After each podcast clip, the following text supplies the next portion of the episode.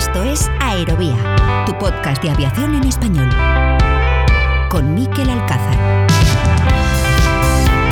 tal? Saludos, ¿cómo están? Sean bienvenidos una semana más a Aerovía, semana distinta con un festivo de por medio en España. Se celebra este miércoles la Fiesta Nacional de España, el Día de la Hispanidad, que también se celebra, aunque con distintas denominaciones, en la mayoría de los países de América, también en Estados Unidos. Semana más corta, en definitiva, tanto en España como en buena parte del continente americano, aunque no por ello más relajada en lo que al sector aéreo se refiere. En esta portada destacamos, como siempre, algunos de los asuntos relevantes de la actualidad de estos últimos días, como por ejemplo en Estados Unidos, la fractura que se ha dado en el colectivo de pilotos a cuenta de la certificación de las versiones 7 y 10 del Boeing 737 MAX. El fabricante norteamericano no prevé completar la certificación de estos dos modelos de avión antes de final de año y ello podría implicar un retraso enorme o incluso la cancelación de ambos programas porque si esta certificación pasa a 2023 y ese proceso se alarga hasta el próximo año, ambos aviones deberían incluir nuevos requerimientos sobre sistemas de alertamiento a los pilotos. Ante esto,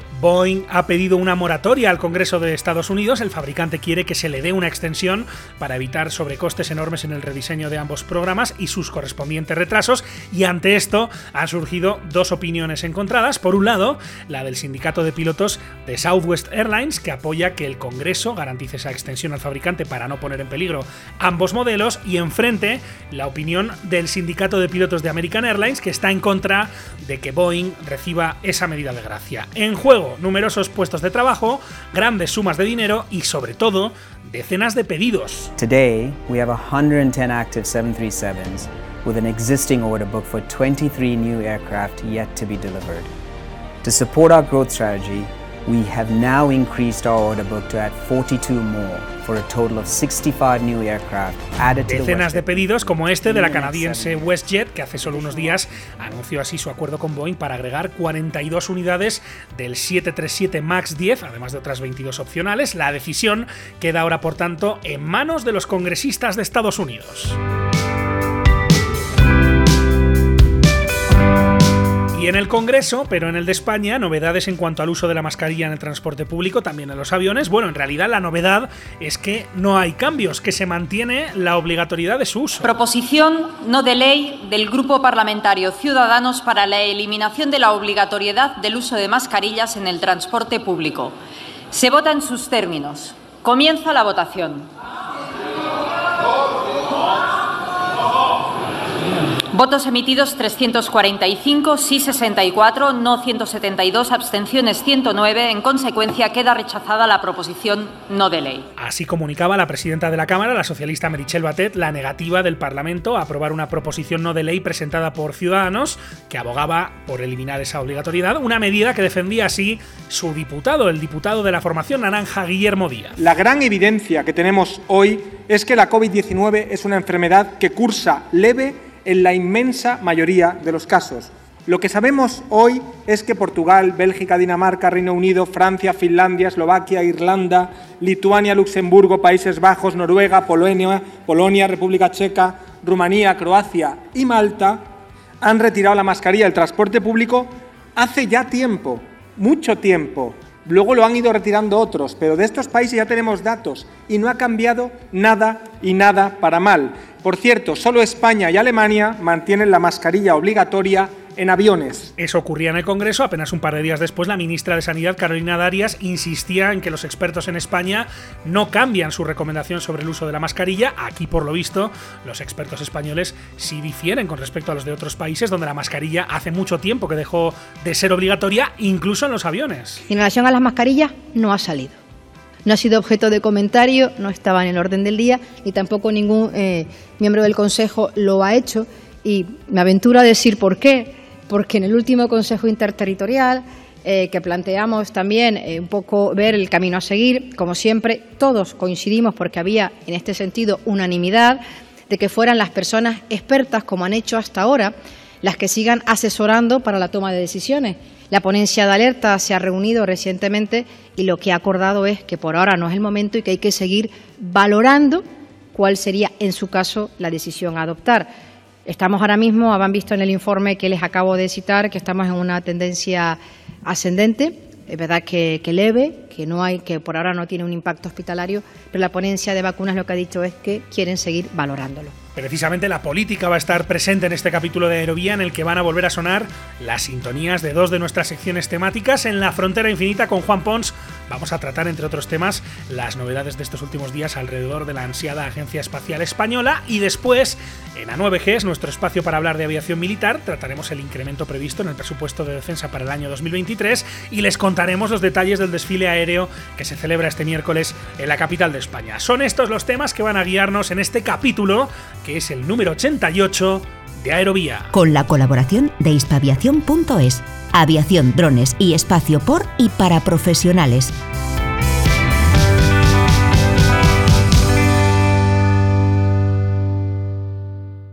Five, four, three, two, one, zero. Top. Ignition. Allumage. P80. Liftoff. Liftoff. Endeavor, press to ATO, select Zaragoza. Press to ATO, select Zaragoza. En Aerovía miramos al espacio en La Frontera Infinita.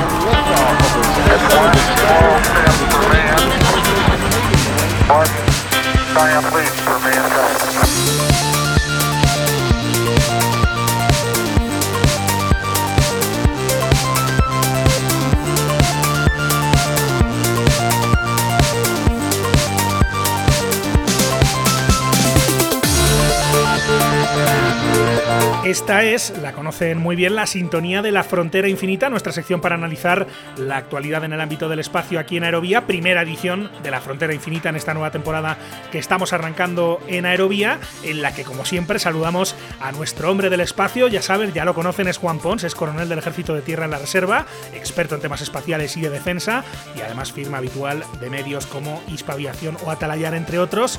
Hola Juan, ¿cómo estás? Bienvenido a Aerovía. Muy bien, aquí estamos a punto de despegar. Despegamos, como es aquí eh, costumbre, aquí en Aerovía, aquí en la Frontera Infinita, de la mano de Juan Pons, para repasar la actualidad en el ámbito del espacio. Lo hacemos además, Juan, hablando del tema que tratamos en la, última edición de la Frontera Infinita de esta sección antes de irnos de vacaciones el pasado verano, porque es el tema eh, que ha dado más titulares en los últimos días en España. Hablamos lógicamente de la Agencia Espacial Española, que es un tema recurrente en este podcast, casi diría que uno de nuestros temas fetiche. Primero, eh, recordar a los más antiguos del lugar cuando escuchábamos esa demanda del sector aeroespacial español de contar con una agencia espacial como la de otros países que articulase las competencias en el tema de espacio que están repartidas a día de hoy en diferentes ministerios. Se produjo entonces aquel anuncio de tapadillo en una comisión del Congreso eh, por parte de un número 2 o 3 del gobierno en aquella época, que ahora ya no está. Eh, además, contradiciendo lo que en su momento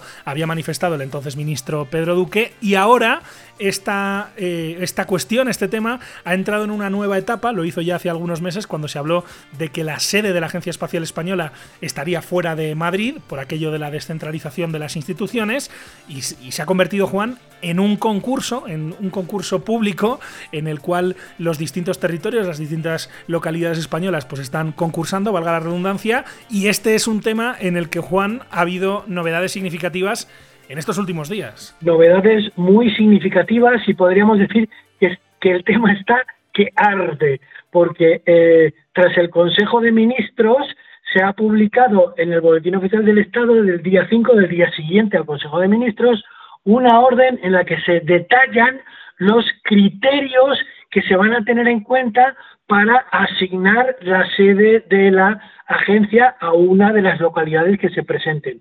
Tengo que decir que el presidente del gobierno dijo en, en la sede donde tiene la NASA sus antenas de, espacio profundo, dijo que se iba a descartar Madrid capital. ¿Vale? Eso fue lo que eh, las palabras que él dijo textualmente. De todas formas, ahora vamos a comentar los detalles, los detalles de esta orden ministerial porque afectan a muchas, a muchas localidades que mm, se habían postulado para ser sede. Porque el, el, concurso, la competición empieza a partir del día 5, aunque hay localidades como por ejemplo Teruel, que desde hace 18 meses ha dicho que eh, allá donde se plantee eh, dónde será la sede, Teruel pujará planteará su candidatura y así es, así lo ha hecho. Ha sido, eh, de hecho, Juan, un tema de la política autonómica, de la política local en los últimos meses, porque no solo Teruel, ha habido otras localidades también que se habían postulado de manera oficiosa, porque no había arrancado la carrera oficial, pero que ya habían manifestado su interés por formar parte de este proceso. Lo cierto es que esa publicación, decías, eh, del Boletín Oficial del Estado, en la que ya se detallan los criterios que va a seguir la comisión encargada de nombrar la ciudad o la localidad a la que va esta Agencia Espacial Española, esa publicación digamos, ya descarta algunos de los nombres, ¿no? ¿Qué criterios, Juan, eh, especifica el BOE? Bueno, antes de, pasar a decirte los criterios, te voy a decir que había localidades muy pequeñas, algunas como Fuente de la Oliva, un pueblito de León, Gran Canaria, que no había especificado qué localidad, Guadalajara, Huelva, Jaén, León, Puerto Llano, Robledo de Chabela, Sevilla, incluso Tres Cantos en Madrid. ¿Cuáles son los criterios? Bueno, hay unos que son generalistas y otros que son muy concretos. Por ejemplo, entre los criterios concretos, que se pide que la localidad que presente su candidatura aporte un espacio físico, es decir, una infraestructura, un edificio de unos 3.000 metros cuadrados, que incluya un salón de actos para un máximo de 250 personas, que en esa zona, en esa localidad o en sus proximidades haya un entorno hotelero próximo que permita el alojamiento de las visitas institucionales y de trabajo. También se le pide que tenga una amplia red de acceso a medios de transporte público y se citan tanto aéreo, tren y se detalla especialmente trenes de alta velocidad y por carretera. Y se añade además que deberá estar a una distancia menor de una hora de un aeropuerto internacional y se precisa que con conexiones a Bruselas y París y que también se valorarán conexiones a Ámsterdam, Roma, Frankfurt, Praga y Toulouse. Es decir, una serie de condicionantes que descartan una serie de las localidades que antes que antes he citado, por más que por más que en un primer momento se pedía aportar infraestructuras a zonas muy despobladas. Bueno, pues eh, veremos lo que pasa, porque son despobladas, normalmente no tienen acceso a, muchas de las infraestructuras que acabo de citar. Criterios que sin duda estrechan mucho esa carrera, una carrera que, como mencionaba Juan, era muy amplia, con muchos nombres de muchas localidades que habían manifestado su interés. Con todos estos criterios, los más generales, los más específicos, evidentemente, muchas de esas localidades salen de la lista y esto es justamente lo que le reprochaba en la sesión de control al gobierno el mismo día, el miércoles pasado, cuando se publicaban esos criterios en el Boletín Oficial del Estado, el diputado del Partido Popular, Pedro Navarro, que además es aragonés, recuerden, Aragón tiene una candidatura como es la de Teruel, a la ministra de Ciencia e Innovación del Gobierno de España, que contestaba así a Diana Morán. Escuchamos ese intercambio, eh, como digo, en la sesión de control al gobierno de este pasado miércoles. Su compañero, el portavoz de Ciencia del Partido Socialista, quiere que la agencia vaya a León, que es su localidad. Yo, como aragonés, quiero que vaya a Teruel, evidentemente. La exalcaldesa de Puerto Llano, que es la que decide, querrá que vaya a Puerto Llano. Pero esto es el BOE de hoy. Han elegido mal día. Han elegido mal día para hacerle oposición a cualquier gobierno del Partido Popular. Este es el BOE de hoy. Y en el BOE de hoy, usted que quiere descentralizar dice lo siguiente. Escuche, señora ministra. Para valorar una sede de la Agencia Espacial, se valorará especialmente que tenga tren de alta velocidad, aeropuerto internacional con vuelos, escuche, señora ministra, a Bruselas, a París, a Ámsterdam, a Roma, a Frankfurt, a Praga, a Praga y a Toulouse. Bájese del coche oficial y dígame qué localidades de la España descentralizada tienen esto. El compromiso del Gobierno de España es dar oportunidades en todo el territorio, igual que la Comunidad de Madrid ha aprovechado estas oportunidades a lo largo de la historia. Y, señor Navarro, yo lamento decirle que usted debería conocer un poquito más España y saber que hay muchas. Silencio, por favor y saber que hay muchas otras ciudades y territorios en España con capacidades y potencialidad. Muchas gracias, señora ministra. Eso ocurría en el Congreso de los Diputados ese miércoles, el mismo día en el que salían los criterios publicados en el BOE obviamente todo tipo de reacciones a esa publicación con los criterios, de las más enfadadas o de las más airadas, las que venían desde Aragón. Recuerden, allí está la, la candidatura de la ciudad de Teruel, de la capital de provincia de Teruel, que evidentemente no cuenta con muchas de estas infraestructuras ni conexiones como las que se plantean, ni aeroportuarias, ni mucho menos de alta velocidad en, en el tema ferroviario. De allí salían algunas declaraciones como las que vamos a escuchar. Por un lado, la de Maite Pérez, que es la consejera de presidencia del gobierno de Aragón. Pues, ¿qué quiere que les diga? Voy a ser muy sincera, no pinta nada bien. No pinta bien. No, no nos gustan esos criterios. Creemos además que, seguramente eh, esto no se trata de, de, una ubicación posible por una discriminación positiva, es que creo que en este caso Teruel reúne las condiciones necesarias para poder haber sido claramente sede de, de, esa agencia. Siguiendo con Teruel, también otra manifestación de indignación, la del diputado Tomás Guitarte, es el único diputado que tiene el partido, la plataforma Teruel existe en el Congreso de los Diputados, partido que votó, por cierto, a favor de la investidura de Pedro Sánchez como presidente del gobierno. Al diputado no le deja nada satisfecha la publicación de esos criterios. Lo escuchamos. Eh, estas condiciones eh, a nosotros, sinceramente, nos escandalizan. Nos escandalizan porque hemos estado siempre, eh, estado siempre marginados de la de ejecución de infraestructuras del Estado y ahora se nos ponen el contar o no con esas infraestructuras como condición sine qua non para poder acoger determinadas desconcentraciones que ha programado la Administración. Estamos entrando en un círculo vicioso donde no tenemos infraestructuras porque no se han ejecutado y como no tenemos infraestructuras no podemos acceder, según estas condiciones que obviamente habría que cambiar, no podemos acceder a ser eh, objetivamente sede de determinados organismos públicos y como estos, estos organismos públicos no se instalan allí, no se genera actividad y desarrollo económico que justifiquen, que según se nos dice, que justifiquen la creación de infraestructuras.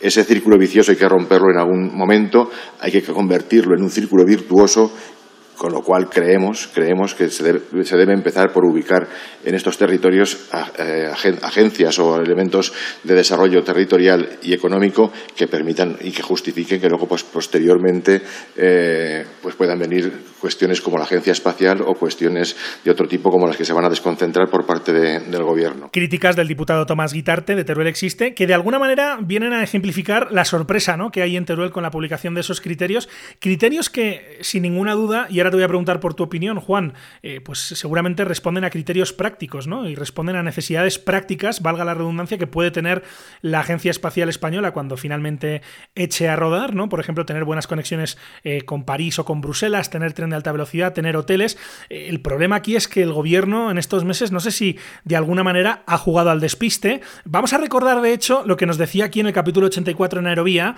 la consejera de Ciencia, Universidad y Sociedad del Conocimiento del Gobierno de Aragón, su nombre es Maru Díaz, estuvo aquí en julio, en este mismo podcast, y hablaba de que uno de los criterios que ellos esperaban que se tuviera en cuenta por las conversaciones que habían tenido ya con las personas que iban a tomar esa decisión o que estaban envueltas en esa decisión, uno de esos criterios decía es el de la descentralización. Vamos a escuchar lo que decía entonces. De manera no oficial, sí que nos han trasladado que al final, como todo pende de ese real decreto de descentralización, va a haber criterios de descentralización y despoblación que van a ser importantes.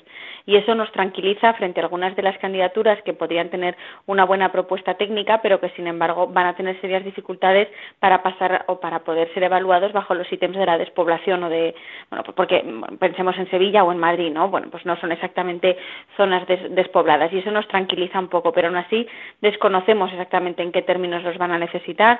Nosotros estamos montando un equipo multidisciplinar, intentando tener desde especialistas en misiones espaciales de la ESA cuestiones de una parte de seguridad que también entendemos que creemos que va a ser evaluado también en esos términos, una parte más de logística con el aeropuerto y a ver si con todo esto, pues una vez que nos los planteen los ítems, podemos hacer una, una propuesta. Tampoco sabemos exactamente qué tipo de agencia espacial tienen en mente. Yo he tenido alguna conversación no oficial y tampoco acaba de quedar muy claro. No sabemos si vamos a un modelo más inglés, si vamos a un modelo más alemán, si estamos hablando de una oficina de gestión de proyectos más bien unificando lo que ya hace el CEDETI o estamos hablando de algo que gestiona además fondos propios y, hace, y haga convocatorias o de la que dependa el PERTE, todavía no sabemos y eso nos hace pensar si estamos hablando de una agencia más pequeñita y más, más en términos de oficina o si estamos hablando de una agencia que necesita suelo industrial y que necesite un mayor despliegue. En cualquier caso, estaremos preparados para la, cualquiera de las opciones, pero necesitamos saberlo primero. Esa conversación, además, la teníamos aquí en Aerovía poco después de que se hubiera aprobado, y lo decía el diputado de Teruel Existe, esa ley de ciencia, tecnología e innovación en la que se incluyó, Juan, esa disposición adicional que hablaba precisamente de la lucha contra la despoblación, de la cohesión territorial. Todo aquello se aprueba, se da evidentemente una falsa esperanza a territorios o a ciudades, en este caso como Teruel, no es la única, insisto, que se podía haber beneficiada de esos criterios y sin embargo cuando vamos a lo que sale publicado en el BOE, como digo, parece que el gobierno juega un poco ahí al despiste, nos encontramos condiciones o criterios que son sin duda prácticos, ¿no? Cuando pensamos en una agencia espacial y en lo que tiene que hacer, pues evidentemente todos esos criterios parecen lógicos, ¿no? Pero, pero no era lo que se había dicho en los meses anteriores, Juan. Eh, vamos a ver, la orden ministerial sí cita que se tendrá en cuenta y se valorará la cohesión territorial y la lucha contra la despoblación. Sí lo cita, pero no dice cómo lo valorará. Lo que sí cita en detalle son las cantidades estas que he dicho antes, que los edificios o el edificio que se proponga deberá tener unos 3.000 metros cuadrados, un auditorio con capacidad para 250 personas y, y lo de los trenes y el aeropuerto que también he citado que tenga enlaces, cosa que, por ejemplo, Teruel no tiene. Es decir, en el cómputo total de ese mix de, la cohesión territorial, de la lucha contra la despoblación y las cosas y los elementos objetivos que acabo de citar, todo ese mix no eh, en Teruel ya, ya, ya, se huelen que no el resultado final no va a, caer de su lado porque porque mm, se lo huelen, se lo huelen y creo que se lo huelen con mucha razón. Pero hablando con eh, Alejandro Ibergim, presidente del Club Aeroespacial de Aragón, antes de ayer precisamente, me dijo textualmente, batallamos con la máxima ilusión y vamos a pelear hasta el final. Así que mucha suerte para Teruel, porque lo tiene muy difícil. No tiran la toalla y lo leíamos en las redes sociales, en las distintas reacciones. También el tuit, por ejemplo, del presidente del gobierno de Aragón, de Javier Lambán, que comparte partido con el Partido Socialista, es del PSOE también, eh, que eso también tiene lectura política. No es del PSOE, desde luego, el alcalde de Tres Cantos, que es otra de las localidades que aspiran a quedarse con la sede de la Agencia Espacial Española. Jesús Moreno hablaba precisamente en Telemadrid después de la publicación de estos criterios y volvía a reclamar la idoneidad de esa localidad del norte de la Comunidad de Madrid para hacerse con la sede de esta nueva institución. Lo escuchamos. Que hay una obsesión por parte del Gobierno de España contra Madrid, eso lo tenemos claro. Pero yo dejaría esa, lucha partidista e ideológica que, que tiene el Gobierno de España para defender los intereses de un sector muy importante, más del 95% del tejido espacial está en Madrid y de ese 95 el 70% está aquí en Tres Cantos. El propio sector quieren que esa agencia esté cerca, cerca de ellos. Y otra reacción más del que muchos apuntan que puede ser el gran beneficiado, como es Sevilla, en su caso el alcalde Antonio Muñoz, hablaba de los argumentos que tiene Sevilla para hacerse con la Agencia Espacial Española. Escuchamos lo que declaraba, es un sonido de Canal Sur. Sevilla va a presentar una candidatura sólida, de calidad y excelencia, para que no haya ninguna duda por parte del Gobierno central a la hora de optar por la ubicación de la agencia espacial.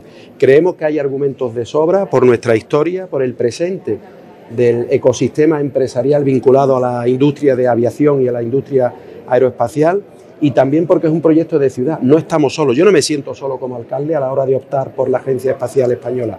Tengo el respaldo de las universidades, tengo el respaldo de las empresas, de los institutos de investigación y también siento el respaldo de la Junta de Andalucía. Yo eh, reitero, me siento muy seguro a la hora de presentar esta candidatura porque tenemos argumentos muy sólidos pero sin lugar a dudas yo desconozco las candidaturas que van a ofrecer otras ciudades y cuáles son los argumentos que van a ofrecer otras ciudades. Por eso no estoy eh, autocomplaciente ni conformista de que esto está ganado, ni muchísimo menos, porque hay que hacer el trabajo, hay que presentar ese dossier el mejor posible y esperar que eh, los argumentos se inclinen hacia, nuestra, hacia nuestro lado. Son las reacciones a esa publicación de los criterios para definir la sede de la Agencia Espacial Española. Al final decimos, el camino se estrecha. Lástima por esas localidades que se habían hecho falsas esperanzas, claramente, antes de que se publicaran los criterios, que pensaban que se iba a tener en cuenta ese criterio de despoblación. Al final todo se, se va acortando y no sé, Juan, cuál es tu apuesta. Sevilla parece la, la gran favorita, pero no sé si descartas que pueda haber alguna sorpresa. descarto que pueden haber muchas sorpresas, porque esta competición lo único que va a generar es un agraciado y muchos enfadados, ¿vale? Porque se ha hecho creer, por ejemplo, a Teruel, que el, dato de la despoblación iba a ser crucial, y al parecer es uno más de los datos. Bueno, respondiendo a tu pregunta, a mí me huele, a mí me da la sensación de que eh, Sevilla es eh, la, gran, la gran apuesta del gobierno, la gran apuesta del gobierno, y me explicaré. Resulta, eh, resulta que en Sevilla hay una importante industria aeronáutica, no así espacial, pero sí aeronáutica. Entonces, date cuenta que, que en este caso la decisión va a tener un marcado matiz político. Y que, y que eh, si Sevilla tiene un alcalde del PSOE, en cambio la Junta de Andalucía, la comunidad andaluza, está en manos del PP. Así es que si eh, dentro de poco tiempo se decide que sea Sevilla, pues eh, tendrá un gran efecto sobre la población que tiene que votar en las elecciones municipales de mayo, es decir, muy poco después de que se tome la decisión. Además, Sevilla cuenta con el apoyo que lo ha expresado ya de la ministra titular de Hacienda, María Jesús Montero, que ya ha hecho campaña por Sevilla.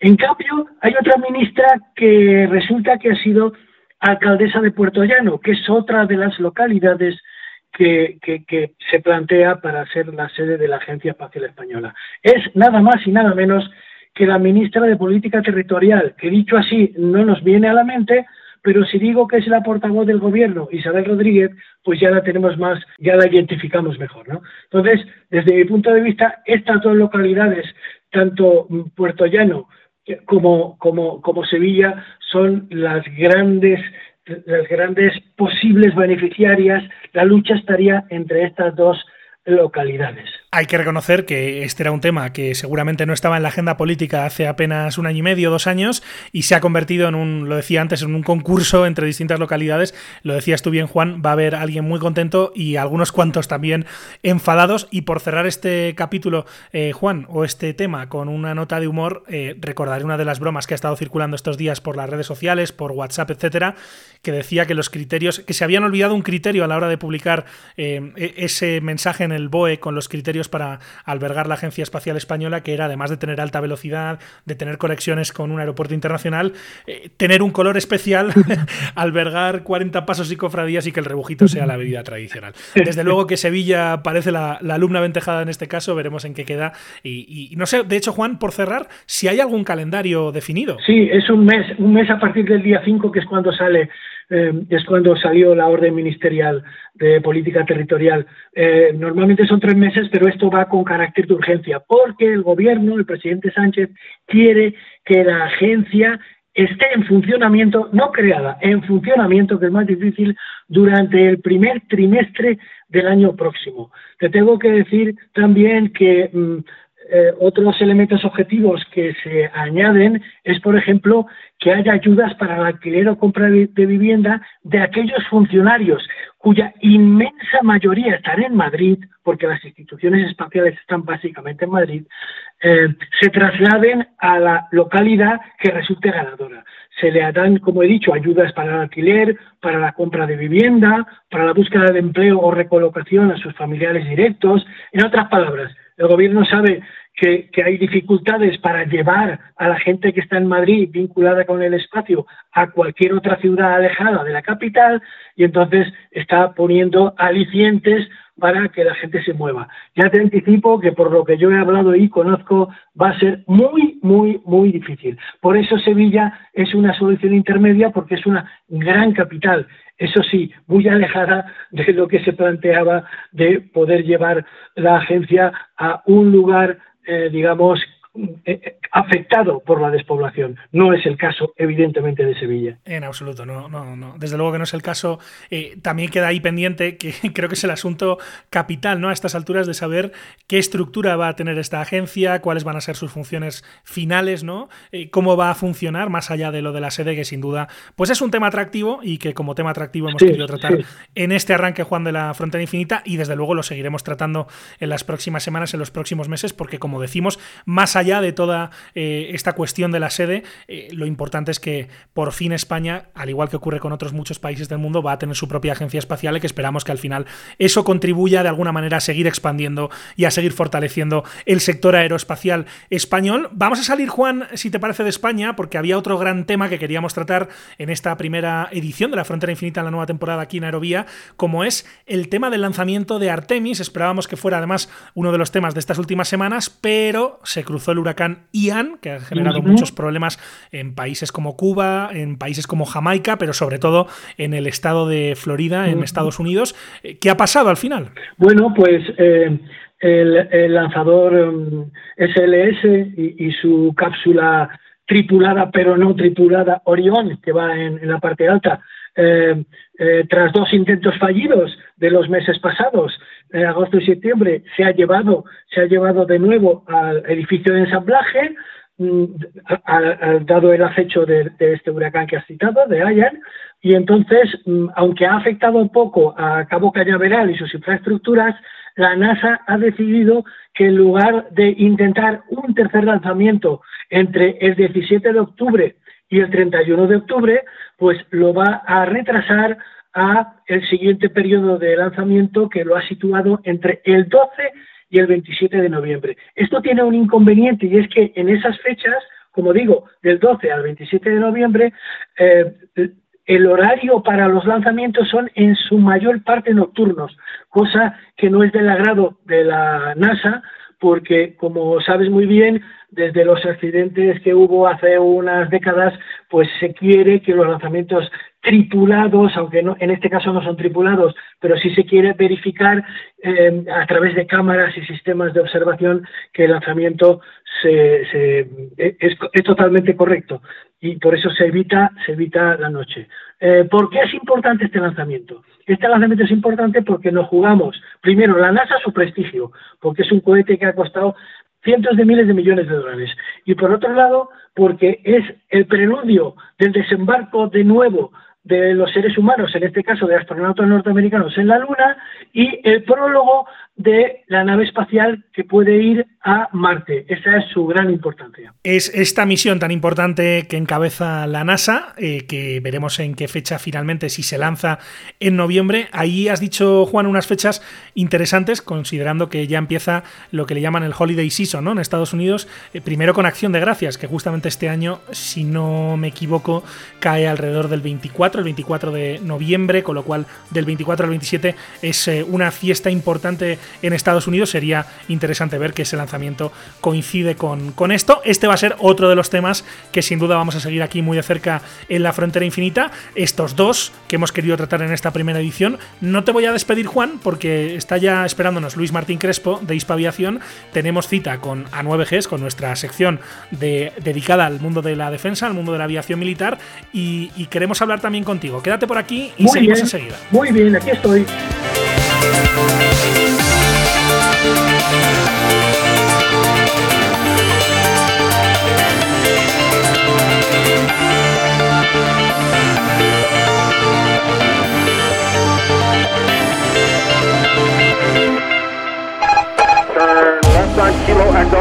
Cada lunes, un nuevo capítulo de Aerovía llega a tu plataforma favorita. Cada semana el mejor espacio de análisis e información sobre el sector del transporte aéreo llega a tus oídos. Lo más destacado de la actualidad aeronáutica, reportajes, entrevistas, las secciones especializadas. Escucha todo esto y más en Aerovía. ¿Quieres contactar con nosotros? Escríbenos a info.aerovía.net.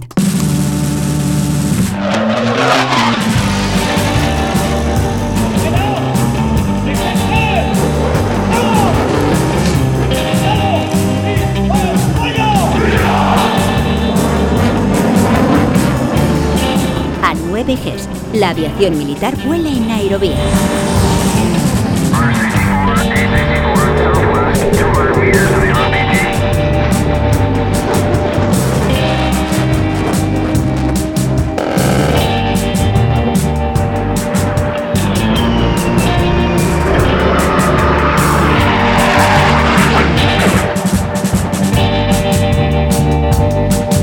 Hoy no solo volvía a la frontera infinita aquí a Aerovía, también vuelve a 9Gs, que es nuestra sección dedicada al mundo de la aviación militar. En ella, como siempre, saludamos a Luis Martín Crespo de Hispa Aviación. Hola Luis, ¿cómo estás? Bienvenido a Aerovía. Hola Miquel, muy buenas tardes. Encantado de volver una nueva temporada de Aerovía. Encantado de saludarte también Luis. Está por ahí, que lo hemos dejado esperándonos. Hemos dicho no, no cuelgues.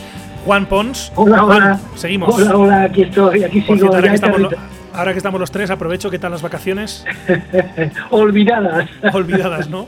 Suena ya raro, ¿no? En octubre empezar con ¿qué tal las vacaciones? Pero era la primera vez que hablábamos después de nuestra pausa en agosto y parte de septiembre. Así que vamos con ello. No, no queríamos eh, colgar la llamada, Juan, para, para tratar otro tema del que además has estado escribiendo estos días, como es el aumento proyectado del presupuesto de defensa. El gobierno lo, ha incluido en la propuesta eh, que ha presentado de presupuestos generales del Estado, que ahora va al Congreso a debate. Eh, ese aumento es un aumento significativo, no sé si tan significativo como se había dicho en un principio, Juan. Bueno, eh, sí, es muy significativo. Es de un 26,45%. Eh, pero tengo que recordar una cosa. Eh, el, el 100%, un incremento del 100% de, una, de un euro son dos euros. Con esto, lo que quiero decir es que es un porcentaje muy alto partiendo de una cifra muy baja. ¿Vale? Y si quieres luego comentamos más, pero es un es un porcentaje es un porcentaje importante y afortunadamente ya ya era hora de que tuviera este incremento, pero partiendo, insisto, de una base muy baja, como eran 10.155 millones del año 2022 y ahora son 12.825, es decir, eh, 2.600 y pico millones más que eso pues da para bastante, pero, pero no es la cantidad deseada. Todo esto parte, evidentemente, lo entienden, lo entienden y lo saben nuestros oyentes, del contexto que se está viviendo ahora mismo en Europa, de la situación geopolítica, con esa amenaza que representa la invasión de Ucrania por parte de Rusia. En su día se había incluso hablado de la posibilidad de duplicar ese gasto en defensa, cosa muy complicada de un año para otro, evidentemente, casi no, no, no habría ni que eh, imaginarse en qué gastarse el dinero, pero eh, ese aumento estaba en todo caso en entredicho por las posiciones enfrentadas que hay en el seno del gobierno, Juan, donde hay un partido como es Podemos, que tiene carteras ministeriales, que tiene una vicepresidencia, que está completamente en contra de esto. Finalmente, parece que la parte socialista del gobierno, que es la predominante, se sale con la suya y se cuela ese aumento de más de un 25%, Juan.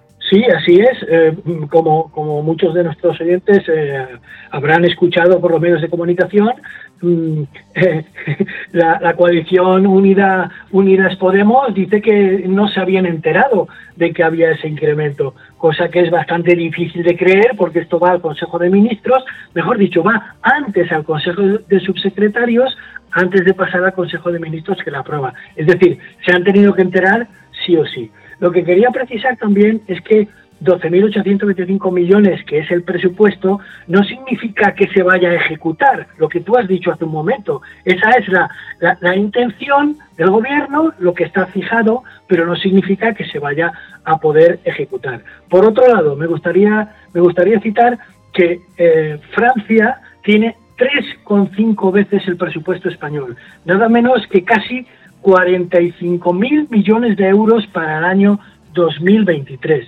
Recuerdo que para España son 12.825. Y Alemania, más cerca de las fronteras rusas, aunque no pegando con ellas, eh, bueno, ya, ya se despega incluso de Francia. Son 43.940 millones el que tiene el Ministerio de Defensa alemán frente a los 12.825. Evidentemente, eh, las economías no son comparables, pero quisiera situar en el contexto europeo de qué estamos hablando. Desde luego, que es importante también eh, siempre comparar, ¿no? Porque si no, al, al hablar solamente de términos absolutos se pierde un poco el horizonte de este aumento del presupuesto eh, para defensa, que insisto, todavía tiene que aprobarse en esa ley de presupuestos generales del Estado, que ahora va a trámite parlamentario. Hablaba en una visita a la base aérea de Zaragoza la ministra Margarita Robles, la ministra de Defensa. Estas son declaraciones que recogía el periódico Heraldo de Aragón. Yo lo he dicho siempre, el incremento del presupuesto en defensa es más necesario que nunca en un momento en que estamos viviendo una guerra, que como los propios ucranianos nos han dicho, es una guerra especialmente cruel. Por tanto, invertir en defensa es invertir en paz, es invertir en libertad, es invertir en seguridad y algo que es muy importante también para España es invertir en industria de defensa y la creación de puestos de trabajo. Hay zonas de nuestro país, como es Ferrol en Galicia, como es eh, en Asturias, como es en Andalucía, como es en Cartagena, que viven precisamente de la industria de defensa. Así que yo creo que es una buena noticia para la paz y es una buena noticia para las Fuerzas Armadas y para la creación de puestos de trabajo. El aumento del presupuesto, el aumento del presupuesto que presenta el Gobierno en la situación, en el contexto que estamos eh, abordando, como es esa guerra en Ucrania. Y aquí la duda es, Juan, ¿para qué se va a aumentar el presupuesto? Si se aumentan los sueldos de los militares, si es para modernizar flotas, equipos, eh, ¿se sabe algo sobre esto? Bueno, sí, sí se sabe. Una parte pequeña eh, será para incrementar eh, los sueldos de los militares. Esa subida estará en consonancia con la subida que se va a hacer o ya se ha pactado con los funcionarios del Estado. Y la mayor, la mayor eh, partida, eh, en torno a unos 4.900 millones, insisto, presupuestados, o por lo menos en el proyecto de ley están presupuestados, irá dedicado a programas especiales que se denominan programas especiales de modernización. Por ejemplo, una compra que está pendiente eh, es la compra de los aviones eh, C-295 en su versión de patrulla marítima, que el Ejército del Aire está demandando desde hace por lo menos tres o cuatro años, para buques hidrográficos de la Armada, para misiles, para modernizar los misiles Patriot y, y para incrementar los misiles contra carro Spike, por ejemplo, para sustituir los F-18, que es un tema es un tema delicado, o por ejemplo para helicópteros eh, en su versión los eh, los SH-60 antibuque en su versión Romeo es otra de las de las eh, demandas que se van a poder aplicar, o para sistemas modernos, sistemas de radios tácticas, que es otro, otra faceta que hay que incrementar, para, para el Euromale, el gran dron que está eh, desarrollando España con eh, Alemania y con Italia, o por ejemplo la, modernización de los helicópteros de combate Tigre, estos que acabo de citar, son programas, son programas que eh, van a requerir parte de esos 4.900 millones dedicados a la modernización de las Fuerzas Armadas. Todo esto indica además que parece que es un primer paso en lo que el gobierno tiene previsto. Pueden cambiar muchas cosas, ¿no? La situación geopolítica, también el color del gobierno, que no olvidemos que el año que viene tenemos elecciones no solo autonómicas y municipales, sino también elecciones generales en España. Eh, pero como digo, hay un compromiso ahí adquirido por el presidente del gobierno de que España llegue al 2% del PIB en gasto de defensa, que es el compromiso que, por cierto, eh, Estados Unidos, ya desde la administración Trump, lleva reclamando a los distintos socios de la OTAN. España está lejos de eso y la idea en este momento, según dijo eh, la ministra Robles, es llegar a ese objetivo en el año 2029. Así que gradualmente debería ir incrementándose ese presupuesto de defensa. Lo que ocurre es nuevamente eh, que no hay consenso en el mismo gobierno y de hecho, eh, déjame Juan que recuerde un tuit de Pablo Echenique, que es el secretario de programas del partido de Unidas Podemos y su portavoz en el Congreso, que hablaba de deslealtad del PSOE por incluir este incremento en los presupuestos, en la propuesta para los presupuestos generales del Estado, y que decía que, bueno, que de todas maneras no van a romper el gobierno. Eh, digamos que la facción más a la izquierda del actual gobierno de España, pues está abiertamente en contra de este aumento, pero parece que Margarita Robles se ha salido con la suya, y de hecho, en una entrevista este pasado fin de semana en La Razón, le preguntaban a la ministra de Defensa por esto, por si, estaba satisfecha por haberse salido con la suya en la batalla contra Podemos. Esto es lo que respondía la ministra. Eh, los temas de, de la política de, defensa son unos temas de Estado. Aquí no se gana ninguna batalla. Las únicas batallas que hay que ganar son las que se realizan contra Putin. En lo demás, lo importante es que eh, todo el mundo tenga claro, primero, que España es un país serio, comprometido, eh, como un miembro de la Alianza Atlántica que cumple con sus obligaciones, que se siente muy, orgullosa de sus, muy orgulloso de sus Fuerzas Armadas. En este momento hay más de 3.000 hombres y mujeres de las Fuerzas Armadas españolas en misiones internacionales, que cada día aquí en España realizan unas misiones muy importantes con sacrificio, con entrega, y por tanto hemos de trabajar pensando en ellos y hemos de trabajar también pensando en la industria de defensa, en esa industria que crea puestos de trabajo. Ahí están las fragatas F-110, ahí están el Submarinos 80, los vehículos 8x8 eh, y tantos otros programas de defensa que son importantes para la modernidad de las Fuerzas Armadas y que son importantes para la creación de puestos de trabajo. Eso es lo único importante. Lo demás, yo entiendo que haya gente que se quiera quedar en pequeñas anécdotas, pero lo verdaderamente esencial y lo verdaderamente importante es que nos sintamos de España orgullosos como país, como país comprometido en la OTAN y de unas Fuerzas Armadas modernas, eficaces, generosas y que son un ejemplo de profesionalidad. Estaremos atentos a las novedades de este tema, como lo hemos venido haciendo en estos meses aquí en Aerovía. Es evidentemente un tema muy importante eh, para todo el Ministerio de Defensa, para todos sus profesionales, pero evidentemente también para la aviación militar española, que esta semana, lo decía yo al inicio del capítulo, esta es una semana particular, una semana especial, una semana de fiesta, el 12 de octubre, este miércoles, la Fiesta Nacional de España, el Día de la Hispanidad, y tenemos desfile aéreo también, Luis. Sí, es correcto. Además va a ser un va a ser un despliegue aéreo bastante mayor que el del año pasado. Aproximadamente va a haber 16 aviones nuevos, 16 aeronaves nuevas. En principio las novedades van a, ser, van a estar comprendidas entre la quinta, sexta y séptima formación, ya que eh, en la quinta vamos a tener ni más ni menos que 8, PC-21 de, de las Pilatus nuevas, de las que están ahora, que, eh, que están cambiando por el C-101. Y va a ser una formación, la verdad es que muy bonita y muy llamativa y va, va a levantar expectaciones varias.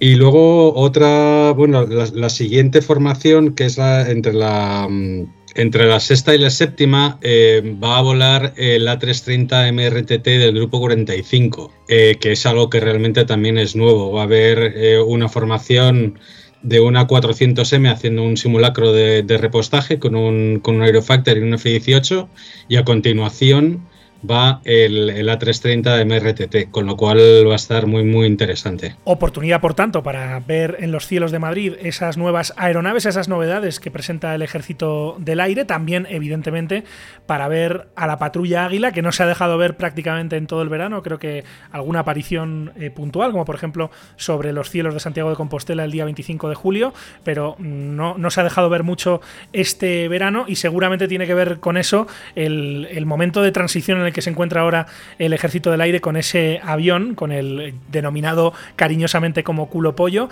reemplazado por esa Pilatus PC-21 de la que hablamos hace ya tiempo aquí en Aerovía, concretamente en el capítulo 45. En aquel momento nos hablaba de este avión, que como decimos es una de las grandes novedades que se va a presentar en el desfile de este miércoles, Javier Barcala, que es miembro del CLAEX, que es el Centro Logístico de Armamento y Experimentación del Ejército del Aire.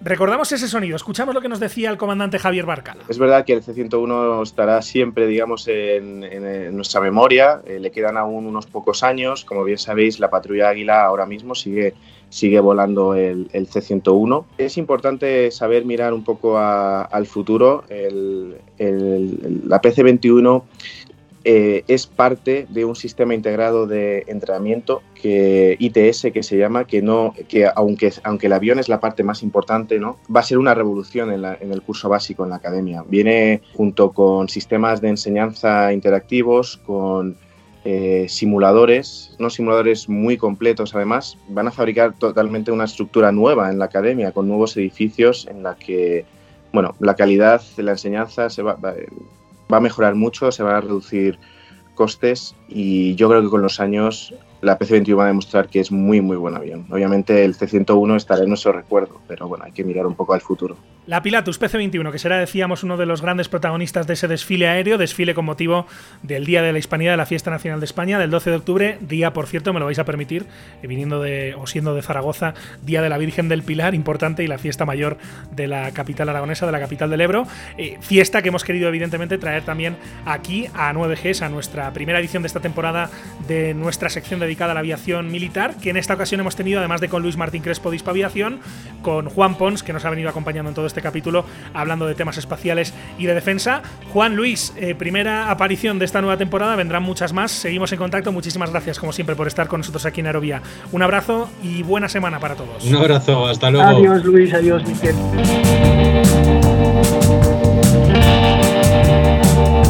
Que disfruten los asistentes a ese desfile, ojalá se cumpla la previsión y no llueva y por supuesto mucha suerte a todos los profesionales que participarán en él. Nos hubiera gustado de hecho tener algún protagonista aquí en Aerovía, nuestra idea era que hubieran escuchado en estos mismos micrófonos algún testimonio de uno de esos profesionales del ejército del aire, pero esta vez tampoco hemos tenido suerte con lo de que nos respondan a los correos electrónicos, así que nos quedará pendiente para una próxima ocasión. Así llegamos al final de este capítulo en Aerovía. El próximo lunes nos encontramos puntualmente de nuevo con ustedes. Mientras tanto, recuerden que pueden encontrarnos en hispaviación.es, en www.aerovía.net, así como en facebook.com barra aerovía podcast, en los perfiles en las redes sociales de Hispaviación y también en Twitter, en nuestro perfil Aerovía Podcast. Además, como siempre, les invitamos a suscribirse si no lo han hecho todavía en cualquiera de las principales plataformas en las que se puede escuchar Aerovía. Estamos en las más importantes, en Apple Podcast, en Spotify, en TuneIn, en Evox, en Podbean. Así que donde quiera que nos escuchen, donde quiera que estén suscritos, no olviden que valoramos mucho cualquier comentario, cualquier sugerencia o crítica que nos hagan llegar por cualquiera de las vías de contacto que tienen a su disposición. Muchísimas gracias por estar ahí y hasta la próxima.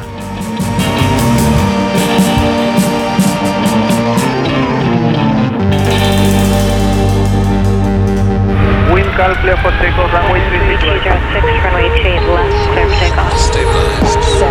Aviación civil, aviación militar, aviación general y deportiva, drones, espacio. ¿Quieres estar al tanto de lo que ocurre en el sector? No olvides seguirnos en tu plataforma favorita.